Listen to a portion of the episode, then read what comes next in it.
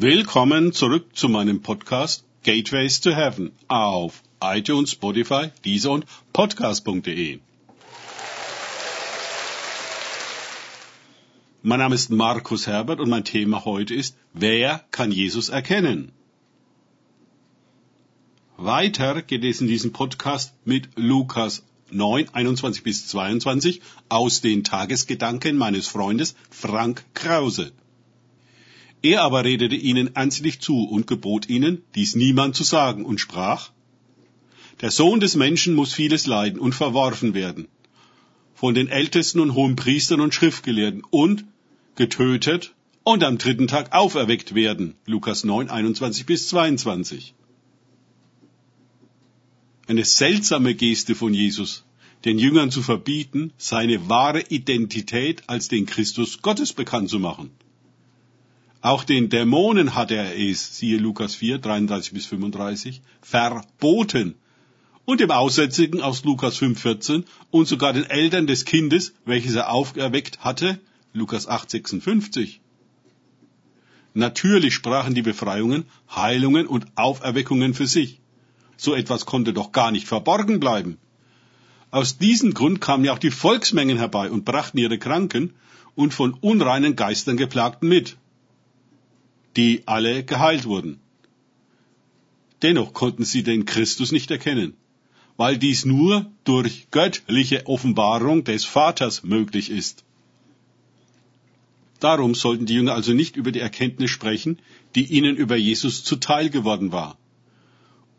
Um Jesus wirklich zu erkennen, braucht es eine geistgewirkte Offenbarung, welche es erfordern wird, dass Jesus erst den von ihm genannten Weg der Leiden, Verwerfung durch die Ältesten, hohe Priester und Schriftgelehrten, Hinrichtung am Kreuz und Auferweckung am dritten Tag geht. Warum das? Um die Sünde der Menschheit ans Kreuz zu tragen und zu entmachten. Und zu ermöglichen, dass in der Folge davon der Heilige Geist über alles Fleisch ausgegossen wird.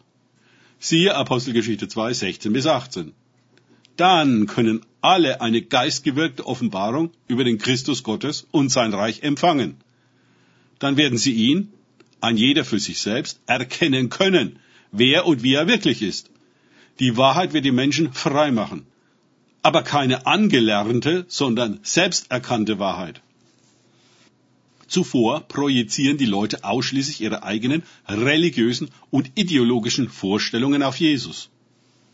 Zuvor interpretieren und instrumentalisieren ihn die genannten Ältesten, hohe Priester und Schriftgelehrten zum Nutzen ihres eigenen religiösen Reiches voller Anmaßung und Verkehrtheit. Die Menschen sind heute nicht mehr angewiesen auf die Vermittlung der Kirche, Synagoge oder anderen religiösen Einrichtungen mit ihren Geistlichen und Oberen.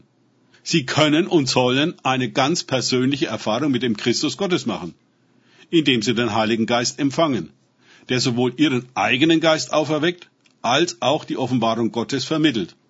Ein Leben lang. Zu jeder Zeit.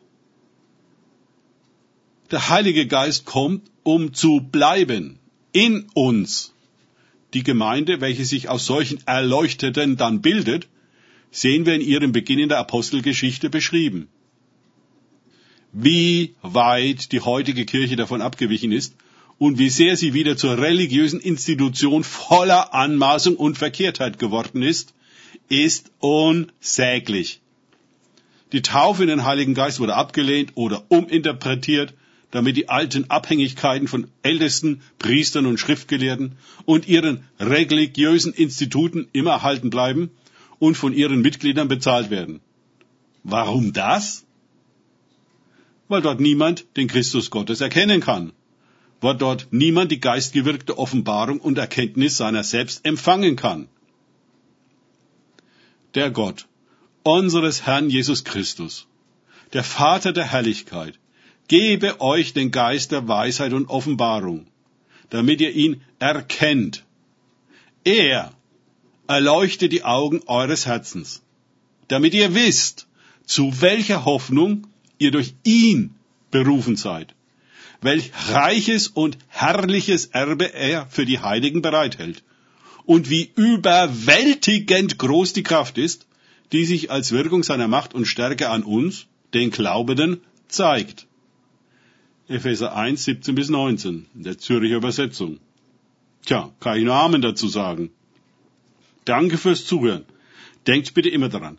Kenne ich es oder kann ich es? Im Sinne von erlebe ich es.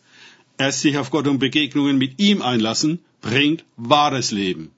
Und die erleuchteten Augen des Herzens, für die ich gerade gebetet habe. Gott segne euch und wir hören uns wieder.